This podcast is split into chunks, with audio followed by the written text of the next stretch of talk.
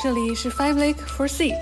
我们邀请生活在世界各地的朋友们，以创作者、设计师、异乡人这三重视角，跨越时区来沟通、分享，并产生碰撞。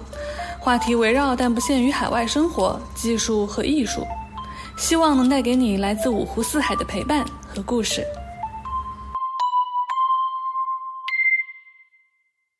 大家好，我是主播之一的小神，一位来自日本互联网行业的产品设计师。今天我们的主播还有，大家好，我是哈哈。呃，大家好，我是阿维。啊，我是胡点。好，今天我们很有幸的请到了育碧的游戏设计师来一起来聊聊游戏设计啊。我在日本嘛，其实也是个阿宅，我从小就深深被游戏吸引，也玩了不少的游戏吧。大学期间也尝试过自己做一些游戏，不过不是很顺利。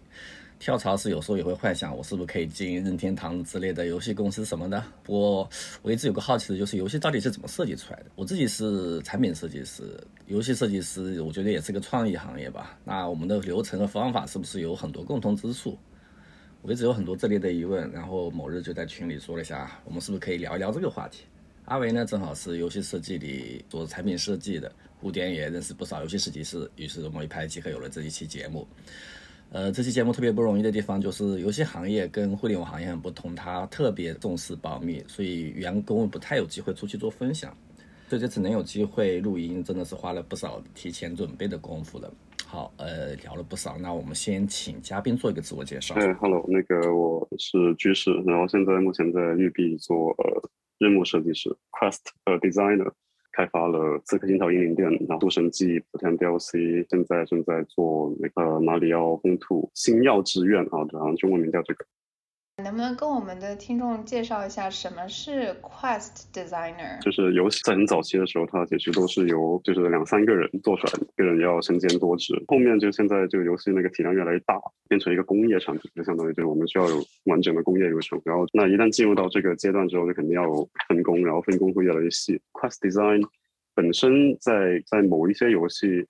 里面它可能是包含在关卡设计里面，要尤其是一些比较线性的游戏呢，可能其实它本身，比如说玩家呃在一个地方或者说在一个时间点，他要做什么事情，然后他要经历什么东西，然后包括他要去的地方，这其实在很长一段时间里面，其实都是由关卡设计师来做。但后面是因为就因为我们比如说做开放世界，然后做开放世界，它的体量特别特别大，同时它的 Quest 作为一种载体。它本身也越来越独立的时候呢，我们就选择了，就是把其中一部分的关卡设计师就单拎出来，变成了 Quest 和 Designer 这样。那如果是以以刺客信条或者说其其他一些类似我参加的一些项目来说的话，那 Quest Designer 主要就是去进行一些就任务上面的一些设计，其实就是跟 Gameplay 跟互动叙事呃会比较强相关。所以就直接模拟一个，比如说我现在要做一个 quest，比如说那五湖四海里面有有两个有两个 boss，一个是五湖，一个一个叫四海，对，假设是这样。然后你需要打打败这两个 boss，然后你要打败这两个 boss 的话，你就比如说你要先去找到那个五湖，对吧？你要先找到那个五湖，那五湖在哪？就是你可能要先，比如说看到一个一个村民啊，当然用用的只是例例子非常的简单，就比如说那个村民他说前两天他看到了一只什么一只黑色的怪物。呃，就经常过来，就是他每次经过的地方，然后都会那个森林都会被烧烧光。那比如说我设计一个这样的一个一个一个桥段，假设那我设计一个这样一个桥段的话，那我我要做什么呢？那首先就是先去，呃，首先有这样一个角色嘛，有五湖这样的一个角色。那五湖这样一个角色的话，我们就要去个需要跟 concept artist 去讨论，就是说我们需要一个这样的一个角色，然后这角色应该长什么样子。然后 concept artist 就就会画一个啊，觉得哎不错不错，我们都觉得不错，那我给那个角色定下来了。然后定下来之后呢，然后这个 boss 就会交由什么来设计？就这这个这个 boss 就会交由呃 game designer 就专门负责去设计这个 boss game designer 来负责。然后呢，game designer 就会设计说，哎，这个这个角色应该怎么攻击？他长多大？他跑多快？然后他会他会说什么？啊，说什么不一定哈，就是反正他会他会有什么样的行为？然后他，然后同时他有行为的话，他长个样子，他长个样子的话呢，我们就 animation 就是那个动画设计师跟 model artist 去把这个五湖给做出来，然后这个五湖就是一个 boss。那这个 boss 如果因为它跟我们的 quest 非常强相关，所以肯定也是需要跟就是就是 quest designer 也要去，也不算把关的，就是我们去会非常的去一直去关注着，就是说它这个设计究竟能不能够跟这个 quest 的基调，或者说跟我们想要在这 quest 让玩家体验到的东西去是匹配的。然后这个就是其中，比如其中一块哈，就就是五湖这个角色。好，然后我刚刚说到五湖最经过的地方，森林都会被烧掉，那就涉及到两个东西，一个就是我们得有一片森林，嗯，然后得有一片森林的话，那这个森林是怎么设计出来的？然后这个森林，可就是有有两块，一个是森林，一个是被烧掉的森林。OK，那我们要怎么做到这个东西呢？那做做到这个东西的时候，首先就是得有做森林的人，然后有可能是关卡设计师，有可能是 technical artist，通过一些自动生成的方法生成了一个森林，也有可能是 level designer。如果他比如说这个森林他想要一个特殊的一个呃 layout，或者说一个特殊的一个效果，或者说一些特殊的 gameplay，那可能就会有 level designer 来设计。那反正就是一个需要这样一个 location 来来就是去烘托这个个五湖的这个存在。好，就是相当于我们就需要一这样一块地，然后这块地就需要我们去跟做这块地的人去沟通，这块地应该长什么样子，可能会做什么样子。这个时候涉及到另外一个，就是说我们比如说这块地原来是好的，后来变成了烧着的，那变原来是好的话，那这个森林原来是好的，也没什么所谓。但怎么切换到烧着了，那就涉及到一些技术问题。那涉及到这个技术问题的话，我们就会主要去跟 technical designer 去讨论。好，然后。五湖这个这个角色是什么设定？然后五湖四海这两个世界观，就比如说他他为这为什么叫五湖四海？五湖四海它是分别掌控了两片大陆，还是说它分别就是掌控了呃这个阴阳平衡，还是怎么样？不管，就是玩家原动机，他为什么要打败这两个怪物的话，那这种就是比较具体的这些，一方面是一个一个大的框架，就是说这个大的世界观，这个大的设定，那我们就要跟 narrative 作家。去进行一个讨论，就是作家那边更多会肯定考虑到故事那方面的合不合理，quest designer 会更多的去讨论，就考虑到就是叙事的节奏的角度它合不合理。然后我们如果想象一下实实现出来的话，它好不好玩？OK，然后这个时候又回到那个村民了。OK，然后有个村民啊，然后那个村民他跟你说什么，对吧？你跟他说，然后他跟你说什么，然后跟他说什么的时候，那个村民的台词的设计一般就是会有 narrative 来。来设计，嗯，他那个是不是也要讲究一种艺术性，就是像写写书一样，就是他这个里面的人，他所有说话要符合他的这个特点啊什么的，就是有很多技巧在这个里面。呃，对，这个其实就是跟跟写书、写小说这些应该是一样的，只要它不影响 gameplay 方面的 intention 就 OK。比如说我们要要到个烧着的森林，然后它可能需要穿过一片就是墓地啊，假设这样子。然后这样的话，那我们的村民就我们在设计这个村民的台词的时候，就可能需要加入这种引导性，就是说，哎，但是你穿过它的话，需要就是你要你想要去到达那边的话，那你需要穿过一片墓地，但是那片墓地有点危险，嗯，假设这样子，然后去提前营造一下，就说，哎，这个可能里面会有 challenge，在台词里面会去涵盖 gameplay 上面的一些 intention，就只要他能够满足这个 intention 的话，就一般就会可以由他自由发挥。里面提到了一个概念啊，提到两个概念，一个是 quest designer 和一个 level designer，呃，哪一个大哪一个小？是一个 quest 里有几个 level，还是一个 level 里面有几个 quest？天天就想着谁在上谁在下啊，这个这个阶级观念深入。他没有哪个先哪个后，其实是这样的，就是他每一个 quest，其实他他的重点或者说他他想要用到的一些工具。或者说他需要去讲这个故事或带来这个体验，他用到的东西是不一样的。就比如说，就比如说有一个 quest，他就是说我要潜入这个城堡，然后去呃杀掉某一个 boss。那就比如说四海，OK，就是四海，就四海在一个城堡里面，然后他四海他在一个戒备森严的城城堡里面。那如果是这个 quest，这是这是 quest 的其中一步，假设就是其最后一步就是哦，我们已经知道有个城堡，然后我们要进入这个城堡去。干掉这个四海的话，那其实这个城堡本身的设计，就玩家进入这个城堡之后，他要有什么样的路线，他要遇到什么样的敌人，这一步 quest 它它的天会非常的依赖于这个城堡本身的设计。然后这个城堡本身的设计，相当于这个 quest 的体验，其实就是这个基本上约等于这个城堡的设计。在这种情况之下的话，那 level designer 肯定是在这个 quest 里面就就是它它是非常重要，非就它的。它的设计就显得非常非常重要，更加重要。对，这样子。然后在这个城堡设计，这这相当于就是 quest designer 在这个 quest 里面，就是能输出的部分其实并不是很多，最多就可能说，哎，我们可以讨论一下，就这个路线或者说它的节奏怎么样。但是实际上，玩家在进入这个城堡之后的那个体验，大部分、绝大部分其实是由设计这个城堡的 level design designer 来决定的。但是如果比如说这个 quest 之前，比如说有一个步骤，就玩家需要去到处调查，那可能会经过一些比较小的一些村庄，或者说一些就是它的 gameplay，或者说它的就是它的本身的这个 location 承载的体验，并不是特别多、特特别多的时候，那有可能就是 level designer 就它在里面的输出可能就不会那么明显。就可能更多就是啊，我需要就是由 quest designer 来决定说啊，我要去哪几个地方，然后可能比如说我要让他去三个村庄，那有可能在在其中一个 quest 的开发流程里面，就有可能是由 quest designer 来发起说啊，我这里有个 quest，这里有几个步骤，然后这个步骤需要有三个这样的村庄，或有三个这样的木屋这样子。然后这个时候就 level designer 就会根据这样的一个就来自我们 quest design 这边的需求去去把这些木屋去放进去或者设计出来，这样。所以其实是取决于这个 quest 的或者说这一节 quest 它本身的这个体验是由什么构成的。quest 其实是相当于是一个你可以理解成一个载体，就是我们去把其他人做的的一些一些产出，然后我们去把它组合一下，然后。变成一个时间维度上面的一个一个一个体验。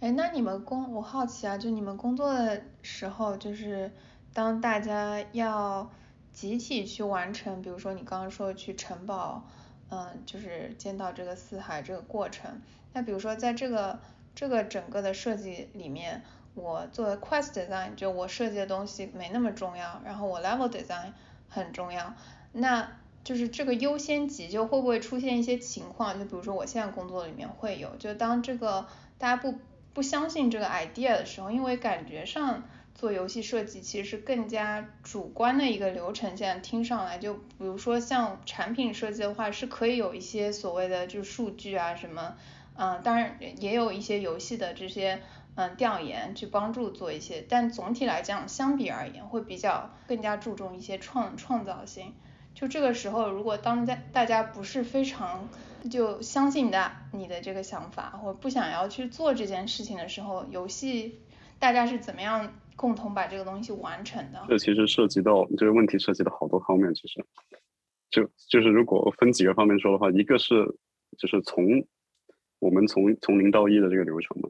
你从零到一的这个流程的时候，它不是说哎我一节一节来设计的，就很多时候它是。先有一个很大的一个规划，就比如说我的这个 quest，我大概比如说有一个有一块地图啊，就是五湖四海这片地图，这个地图它这个城堡在哪，然后它大概有哪些村庄在哪，然后这个 quest 玩家在做过这个 quest 的时候，他究竟会经过什么地方？这个其实是会大家，尤其是 level designer 跟 quest designer 会去确定的一个东西，就在前期。在他开始真正做这个城堡之前，我们就已经会先 align 好，说就首先是要达成一个 alignment，就是说我们是同意啊，这里有个城堡，这城堡大概长什么样子，然后玩家大概会经过什么地方。后期再做的话，可能会有分歧，那可能会确实会可能会有一些细节上的分歧，但是前前面大的规划的时候，肯定是要先互相说服，然后避免后期有这样的一个分歧。这是首先第一个，然后第二个，如果产生分歧的话怎么办？就或者说，无论是前期后期，完真的产生分歧的话怎么办？就是一般有两种，一种是主观的判断的方法，一种是客观的判断的方法。而主观的判断方法，当然肯定不是我们的主观，那肯定是一般是会让上级的，就更上级，比如说 director 级别的人去做这个决定，因为他们的就游戏其实还是相对来说从那个系统来看，它这个系统工程来看，确实比较是一个比较 top down 的一个系统。呃，就首先就比如说在设计一个游戏的时候，他一般会先先设计说，我这个游戏想要带给玩家的几个最重要的体验是什么，然后它的世界观大概是什么样子，然后在后面再慢慢去作为一个分支去发散出来，说，哎，那我既然是有这样一个体验，那我这个城堡应该长什么样子，或者说我我这里面有一把武器应该长什么样子，这些就是相当于他们都是由最核心的几个体验衍生出来的，然后把控这这些就是最核心的体验的人，一般就是由由比较上层的 director 来决定。所以其实遇到这种方向性的问题，或者说比如说我们实在是没有办法去达成一个一致的时候，那一般就会就是上层就是向上层寻求帮助，去让他们给就是让他们去判断一下这个是否呃符合我们的这个游戏的一个大的方向，就是一个核心的体验。一般会这样子，然后如果客观的话，那肯定我们也是还是会有 play test。就是如果真的会有，无论是前期就是作为一个功能性上面的，就是 usability 或者是用户体验上面的一些一些呃 play test 也好，或者在后面就是只是单纯就是玩家喜不喜欢的这个 appreciation play test 也是会有的。所以就是其其实本身就是会有不同的方式去避免这些。因为我们的分工导致的一些分歧，就是本身我们是有这样的一些机制在。但最好的情况当然就是说，哎，谁想出来一个很好的 idea，哎，我觉得也很也很有趣，好，这样然后我们大家就就是往那一方面冲，啊，这个当然是最理想最理想的状况，对吧？哎，这这我就挺好奇了，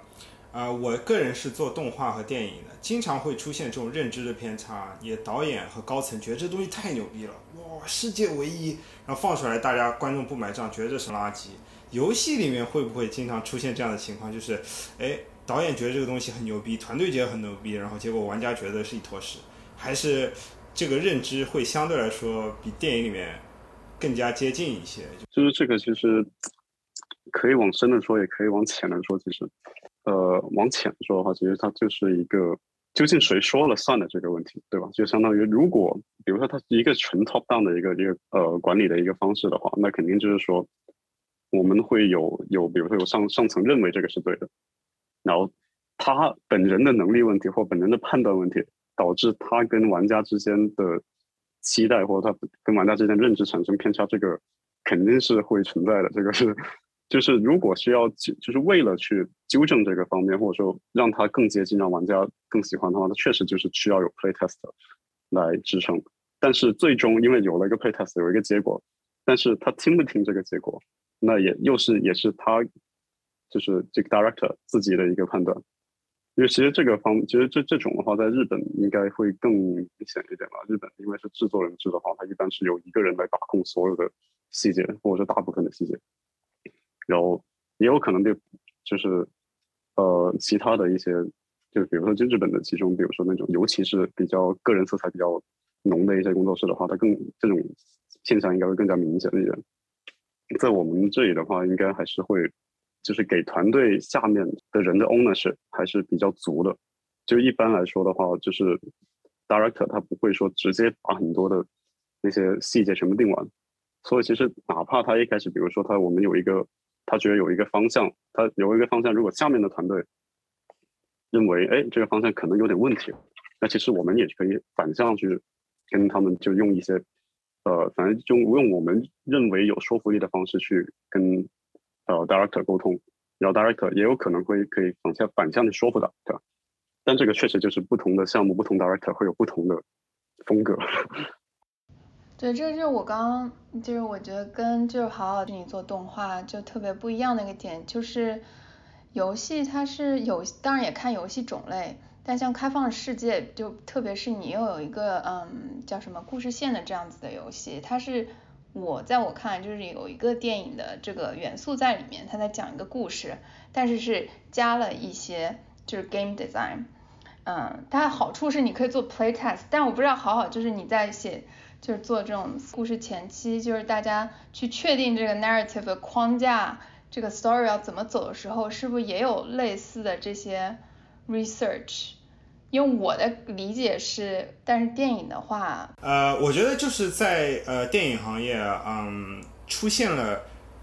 这样的问题，就是导演和高层拿着百万的年薪，他可能脱离了人民群众的趣味之后，做出来的这种形而上阳春白雪的决定，不再是一个普通人拿着卑微的年薪，考虑了周末十块钱，我应该看电影还是去吃饭，还去玩，做出决定的选择。所以他们做的电影可能为什么我们看到这么多电影扑街，就是有有一部分也是这样的原因，就是它非常的主观，然后在碰到市场之前，他可能都没有办法去很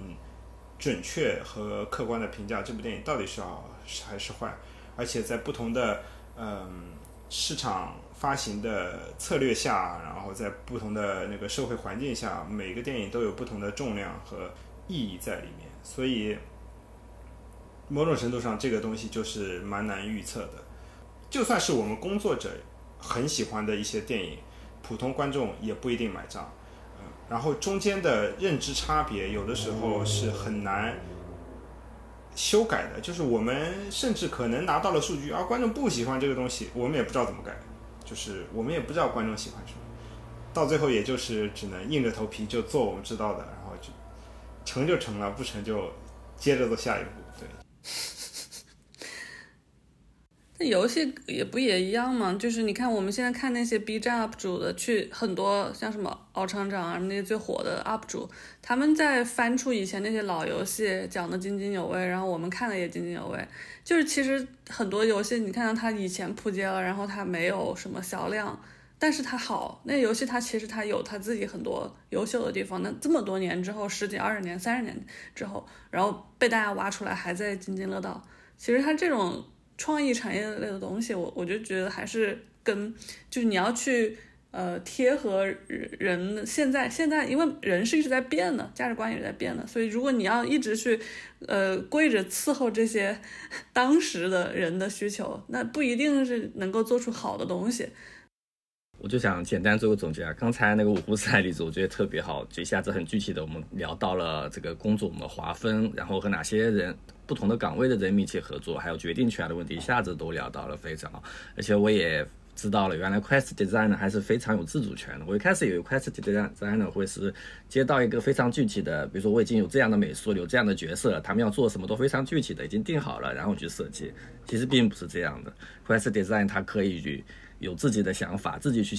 根据需求去想，我想添加这个角色，我想要这个美术，然后去和不同的部门直接联络，这就听上去一下子非常有意思了，感觉更像是一部分的游戏的一部分设计体验的设计，就完全交给了这个 Quest。有点像产品经理。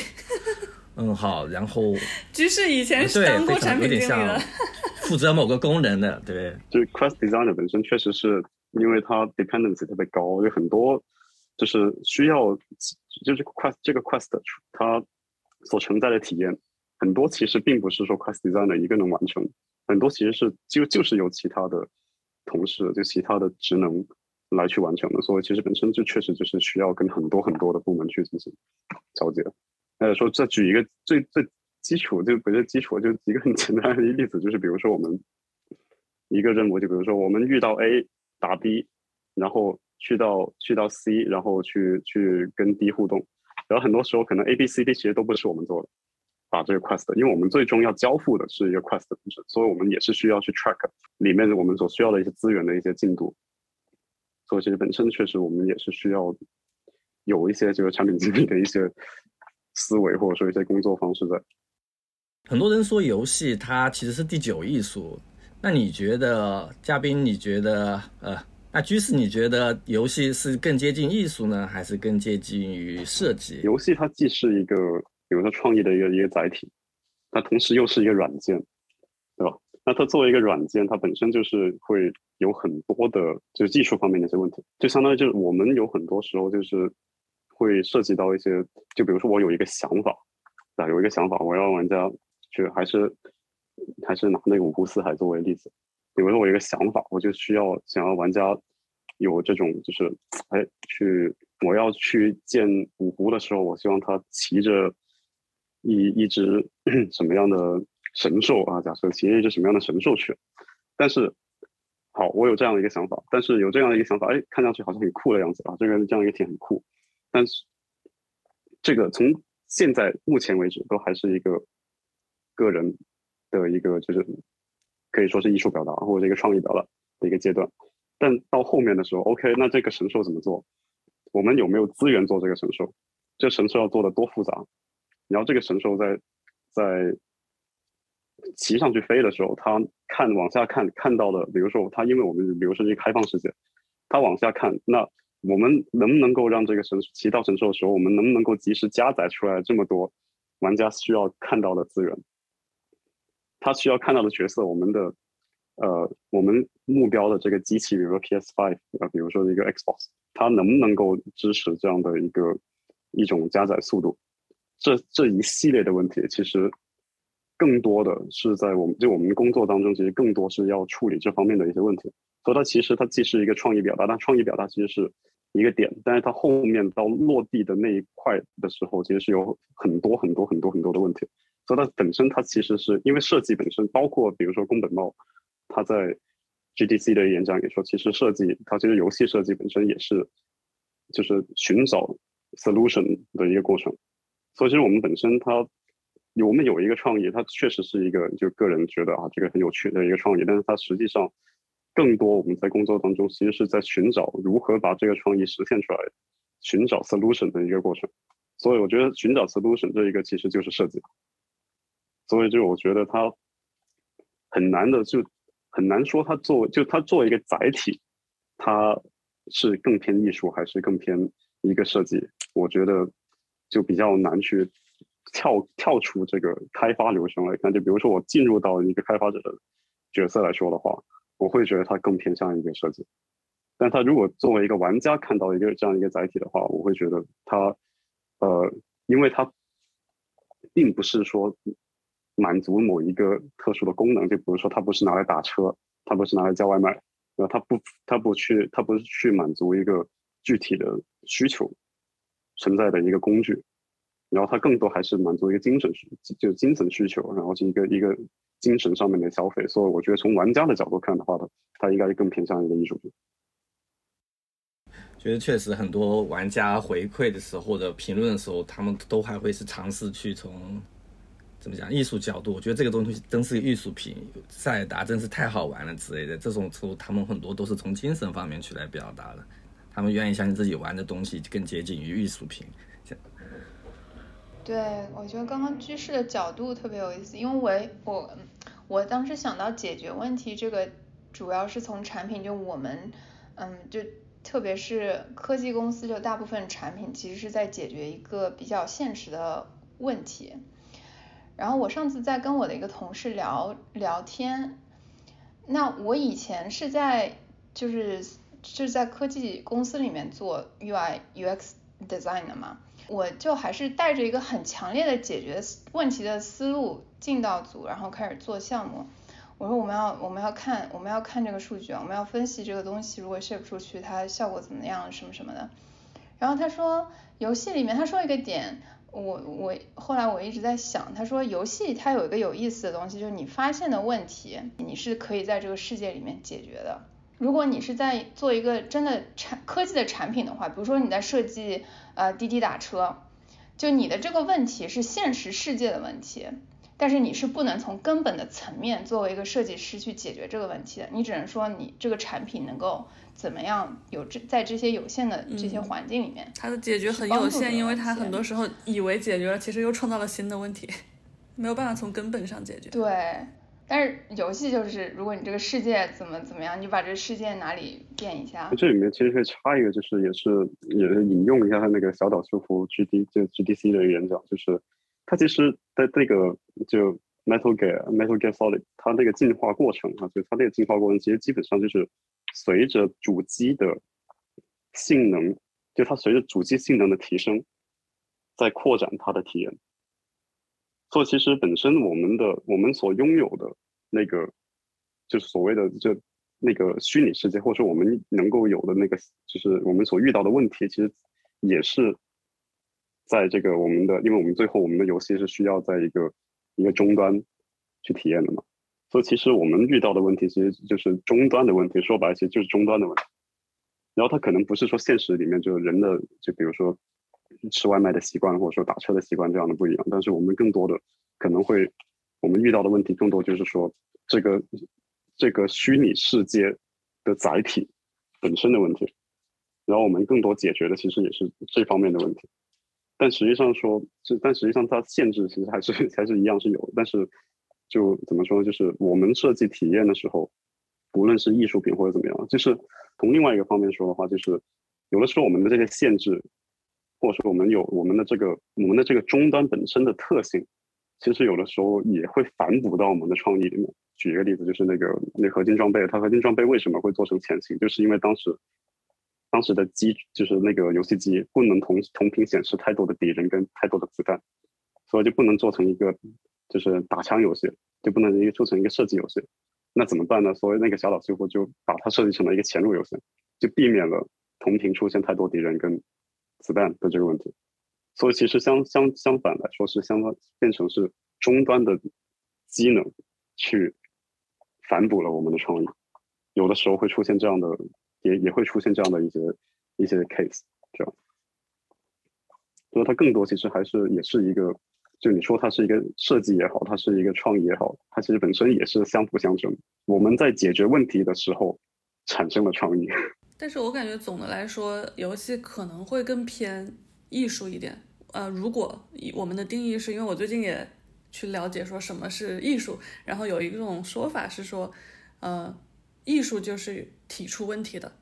就艺术是提出问题，而我们可能设计什么可能是解决问题，对吧？比如说你做那些实际上的。A P P，你有一个很确定的问题要去解决，但艺术它是提出问题。那我们去看很多的游戏，它其实是在做这个提出问题的事情，它不帮你解决你生活中的任何问题，它甚至帮你创造问题。但是它提出了一个问题，然后这个问题，比如说环保的问题，对吧？比如说像有人玩动森，他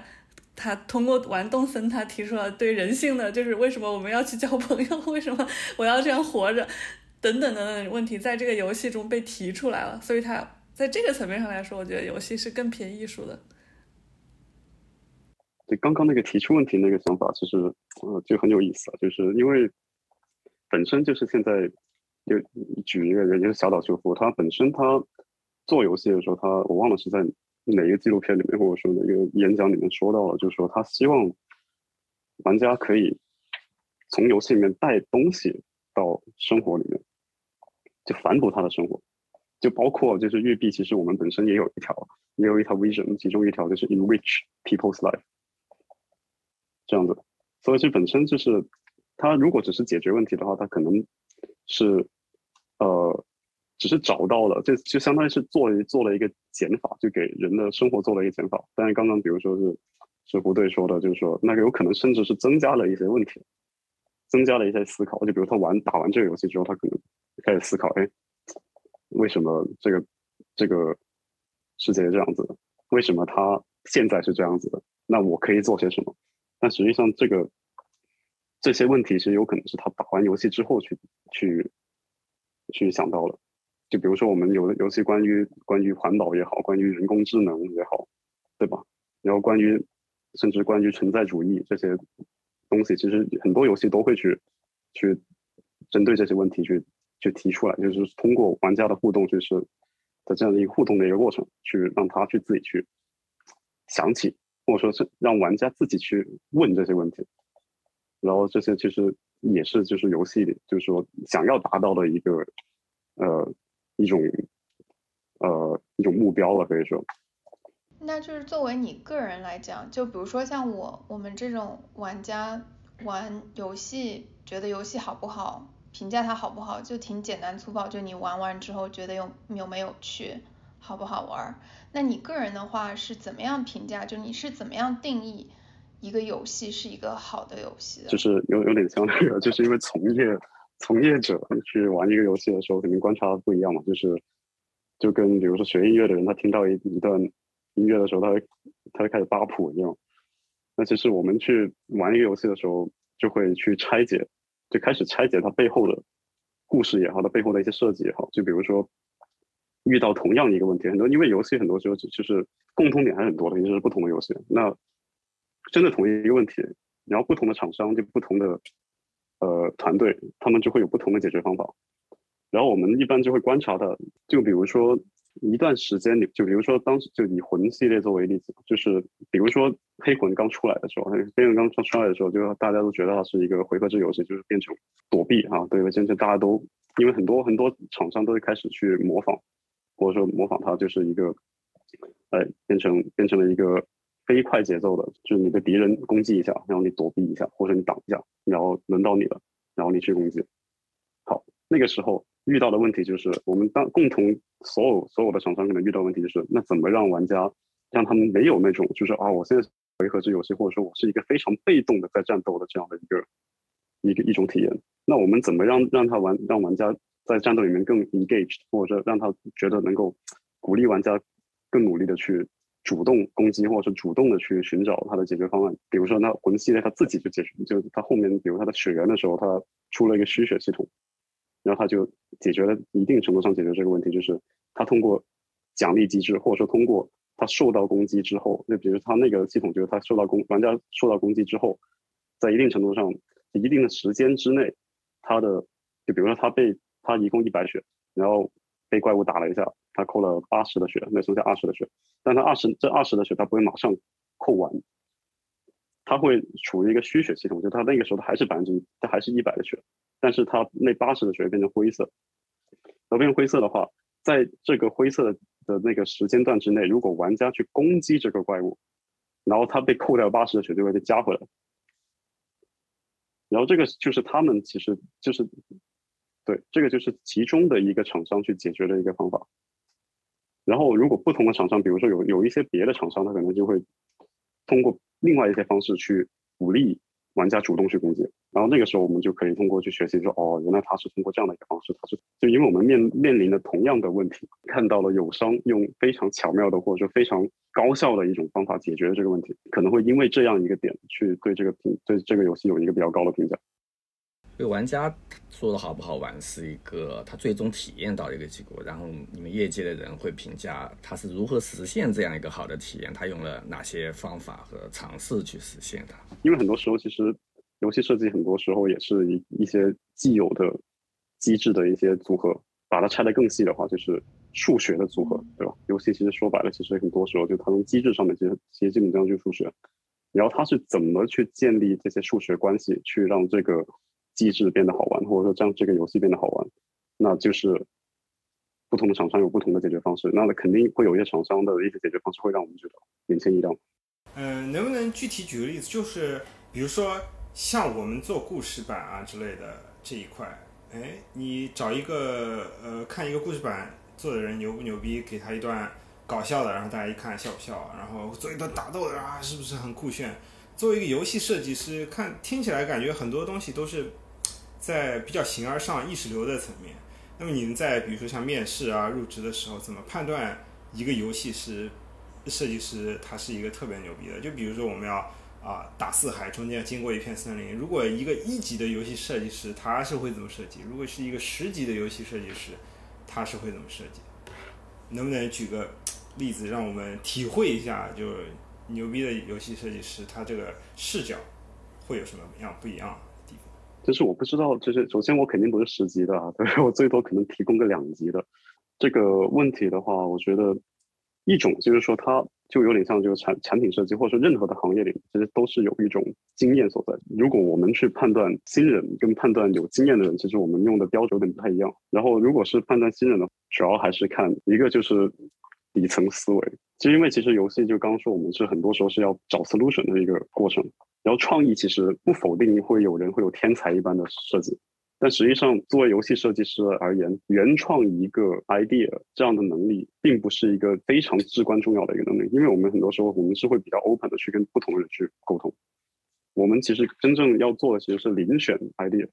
然后我觉得这种遴选的能力，一方面是看经验，就是你有你有哪些坑你踩过。然后我说，然后第二个说底层思维的话，就是主要还是一些他对于事物的理解。就比如说我，嗯，我去就面试新人的时候，其实很多时候问的一些问题不会说特别的具体，有的时候会问，就是你对于游戏跟电影这两种这两种载体，它的叙事体验有什么样的区别？就问一下他的理解是。然后其实就通过问这些问题的时候，就可以判断出这个人的大概他的逻辑思维也好，他底层思维也好。经验的话，就比如说你刚刚说的一级到十级，有的时候其实更多的是偏向于经验上面的一些问题。一级的话，可能就考虑啊，这一一片大森林，然后这片大森林就就把它烧着了。那有可能二级的话，他可能会想，哎，这片森林的路线是什么样子？它的高低差是什么样子？我的玩家走进去的时候，他究竟是先左拐先右拐？我的入口究竟是什么样子的？我的入口究竟是要让玩家看到的是他，比如说他有没有一个一进去之后，突然间他的能见度降低，他能见度降低的话，他需要用到什么样的系统？然后能见度降低之后，他进去之后，他是要会不会遇到一些敌人，或者说他的声音，他周围会有一些什么样的声音，然后他往上走，往下走。还是说他想往往左走往右走，他会不会有一个地洞？他会不会穿过一个树洞？这些东西相对来说积累一些经验的话，他可能会更多的对于他如何落地，或者说对于一些玩家他进进去之后他的一些具体放到游戏里面去达到这个体验判断。居士提提到了一个很很有意思的点，就是从底层的角度去分析影视叙事和游戏叙事有什么差别，然后从中去判断。我觉得我们可以。现场面试一下在座的四位嘉宾，然后让居士评价一下。请好好先来。没有你们直直接通过，直接通过。可以可以任性的抨击，对。我是觉得作为电影还是影视嘛，它还是一个比较被动的一个吸收的过程。游戏和它非常不一样的点是它的 game design，其实那个我觉得是更加重要于它的。故事线的很多时候，就是它这个游戏好不好玩，可不可玩，它的游戏机制，就细节到可能，比如说就是我们在 pitch 一个方案 A 和方案 B 的时候，一个一个方案是非常服务于这个主角的这个故事线，但另外一个方案它可能这方面做的比较弱一点，但是它的它的打斗非常有趣，那可能在游戏设计里面，我觉得会更偏向于方案 B 一点。它确实要保证它的这个可玩性，是我的我的一个理解啊。小陈，你怎么觉得呢？嗯，我觉得代入感，呃，刚才阿威提到的代入感和能影响结局或过程，我觉得首先挺重要的。但是如果仅仅仅这样的话，那有个东西会非常接近的，叫做一些 B 站上也有，它叫互动电影。你根据去选择，你可以影响它已经准备好了不同的结局的。其实 Netflix 上已经也有这种电影了。那我就想，那游戏什么更要有特点呢？我觉得它是一定要有一些机制在里面。其实我们很多游戏玩的这个东西好不好玩，或者是玩的开不开心，能不能上瘾，很多都是在跟那个机制在做斗争。你在这个有限的机制里边，你玩的很好，或者是体验到乐趣，那它就一下子就游戏性出来。我觉得游戏性本质可能它就在机制，人怎么在一个机制里做灵活的选择，做出一些最优的选择，或者是有趣的选择吧。所以啊，对，主要就我认为是两点，一个是你要可以影响的过程或结果，然后做决策是你是在一个机制里你在做在做决策，不是单纯的我想怎么样就怎么样，那可能就是一个电影叙述了，姐姐。比如说像《Last of Us》，我觉得它是一个叙述感就比较强、比较依依赖于故事的游戏。个人的观点就觉得一的话，就是它的整个的游戏机制的设定和它的故事是非常一致的。但到了二的时候，就是玩家需要玩玩两个人物，就它的整个游戏机制和它的故事序线有一些有一些分离，导致我没有很强的动机想要成功，或者我需要。做做一些事情，做一些这个游戏里面想要我做的任务。其实刚刚首先阿维说的那个，就是游戏 gameplay 非常重要，这个其实是非我是我是很认同的，因为它本身很多玩家其实他需要去玩一个游戏的时候，他很多时候还是确实还是要可玩性是非常就很还是很重要的嘛，因为它它其实它既是艺术，但是它又是娱乐，对吧？那它既然是娱乐，那它肯定是需要有很强的可玩性，然后让玩家觉得，哎，我玩这个游戏会开心啊，对吧？所以它的游戏性肯定是在跟电影相比的话，我们肯定是会把可玩性 gameplay 会放在一个非常重要的一个位置。那确实就是其中一个一个不同。然后第二个就比如说刚刚小陈跟阿伟提到了一个 agency 这个概念，然后它 agency 解释起来的话，就相当于就是这里面产生的一些事情是由我来造成的的这样的一种感觉。然后其实就是刚刚刚小陈说，就是哎，我做的一些事情改变了一些结局，我做的一些事情改变了里面的一些东西。然后这个其实 agency 其实是一个在互动去叙事里面也好，在游戏机制设计里面也好，都是非常重要。那我现在就主要因为我们现在讲叙事的话，主要讲叙事嘛，就是那叙事它本身这个 agency 它我们怎么能要要让玩家达到这个 agency，就是有一些不同的一些 approach 嘛。然后其中其中一个 approach 就是刚刚阿伟提到的。就是为什么我会觉得我没有被说服，我没有被说服我去做这个任务。其实这个就是因为它，就我们用的一个一个词就是 character agency，跟 player agency 并没有同步的一个问题。就是 character agency 其实也是，就它并不是游戏产生，它是原来在写写小说里面就已经产生，就是一个 character 是有 agency 的，就是这个 character 是有主观能动性的。在游戏里面，我们怎么能够让就是玩家的这个 agency 跟 character agency，如果它设置完全同步的话，那就不会出现刚刚说的，哎，他没有办法说服我。比如说刚刚小陈说的，就是互动电影。那互动电影其实也是类似，因为互动电影它给你的选项是有限的，它有可能就极有可能会不能覆盖到说玩家他的 player agency。就比如说它只有三个选项，那三个选项都不是我想要的，那它都不是我想要的时候，它这个时候就出现了 character agency 跟玩家 agency 不匹配的情况，然后就会也会出现就是结局说说我做出来的选择并不能说服我，从而导致他其实做了这个选择之后产生的结局。那个结果也不能说服我，或者起码我体验不到这个结果，所以这个其实也是，就是说我们在做，尤其在任务设计里面，就是非常非常注重的一个点，就是如何把 character agency 跟 play agency 要尽可能的结合起来。但 play agency 并不是一个衡量一个叙事体验好或不好的一个标准，有的时候为了去达到一些特殊的体验，相反会降低玩家的 play agency。然后这个其实是一个技巧，然后因为电影其实是没有 player agency 这个东西，对吧？电影它没有办法去就就是电影它独立存在，可以可以这么理解，就是就是我谁看它其实它都是这样子的，所以它其实并不存在着 character agency 跟 player agency 之间联系的问题。然后这个其实在我的理解里面，就是这个就是就单向的媒媒介，就电影跟这种互动叙事之间的其中一个一个区别。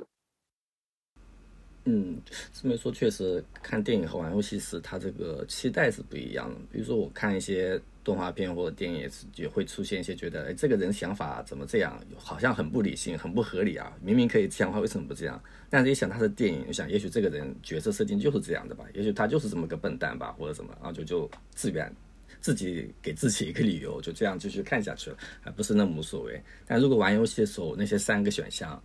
都不是我想要，的，或我不能做我想做的事，那我会就觉得不太爽，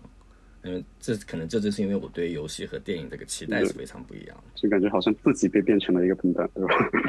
嗯，你刚刚也提到很多 play test，如果要去达到 character agency 和 player agency 是 align 的，就一般整个过程里面会涉及到哪些调研？其实前期因为。还不涉及到可玩的时候，就比如说在文档阶段的话，那可能就不涉及到用户调研，那可能主要就是我们去做 research。那做 research 的话，就是因为其实有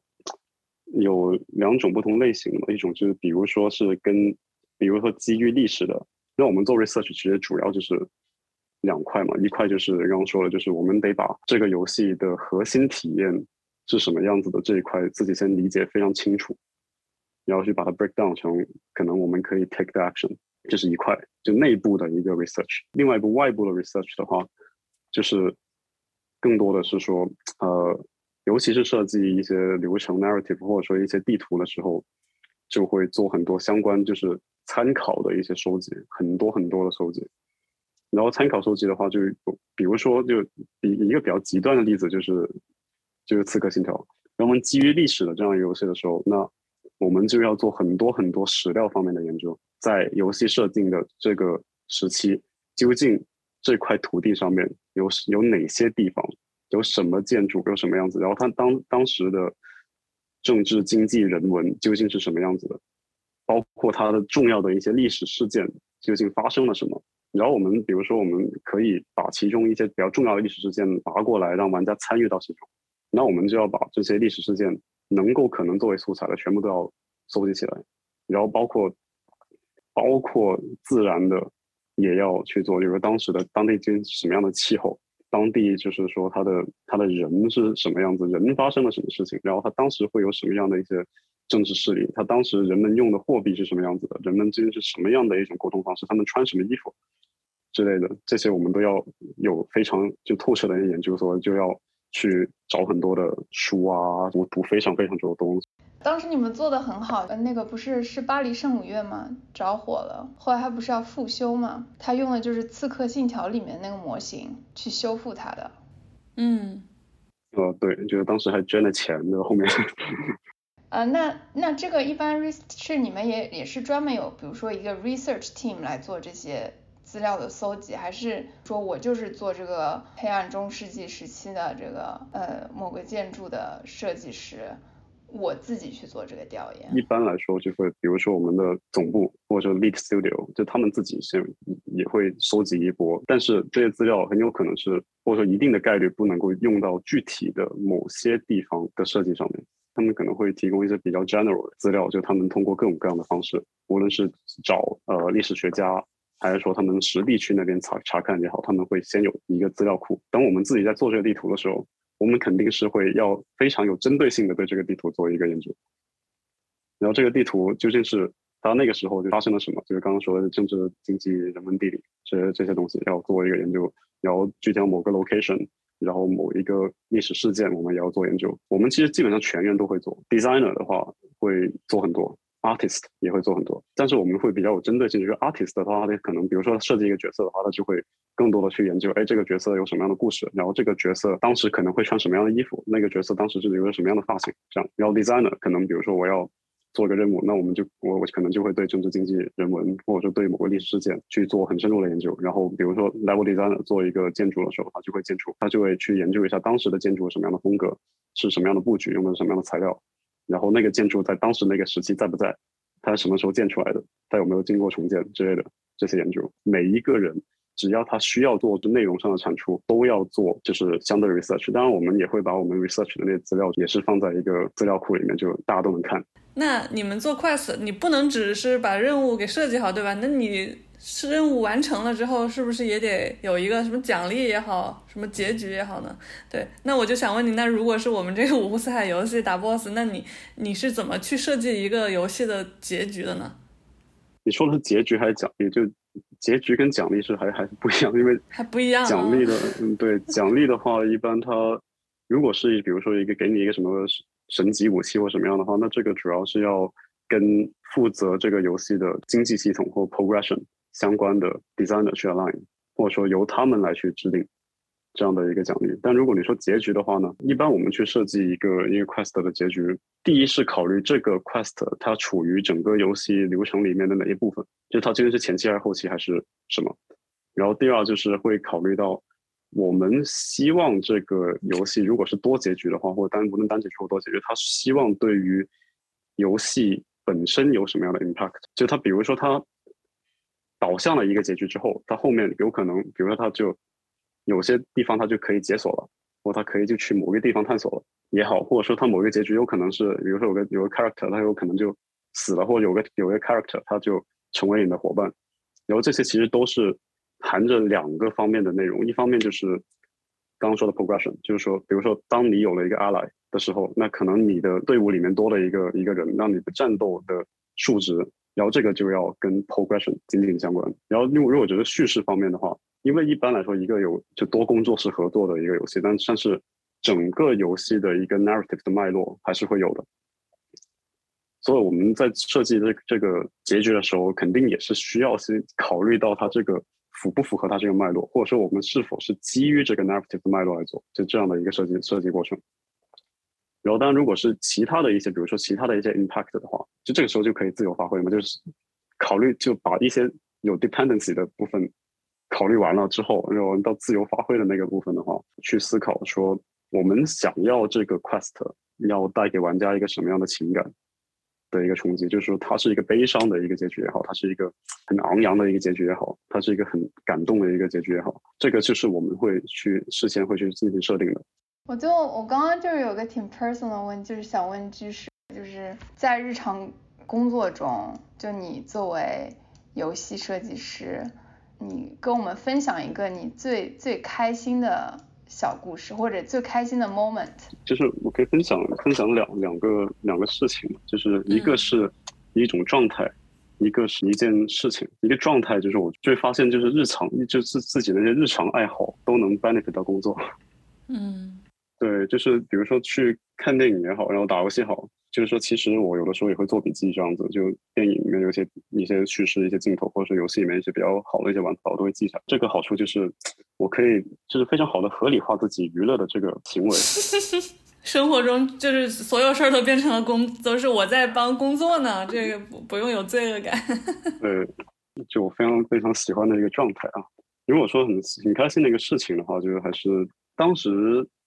在做那《刺客信条：英灵殿》的时候，就当时就我们我们团队所负责的部分，就是作为那《刺客信条：英灵殿》第一次实机演示选取的，就是我们所做的内容。然后那个时候就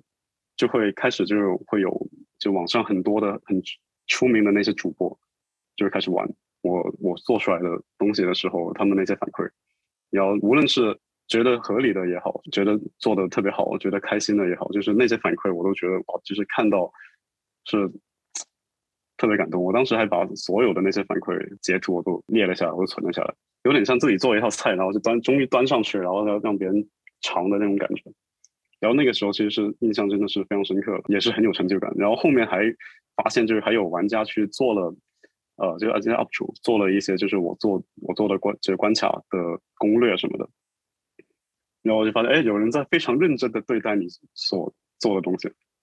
就很认真的在研究，很认真的在在思考，甚至去做什么视频做，然后就觉得就相当于自己做的那道菜，别人非常的仔细的品尝的那种感觉，我觉得是也是说作为一个就是游戏设计师，我觉得一个高光 moment 吧，我觉得。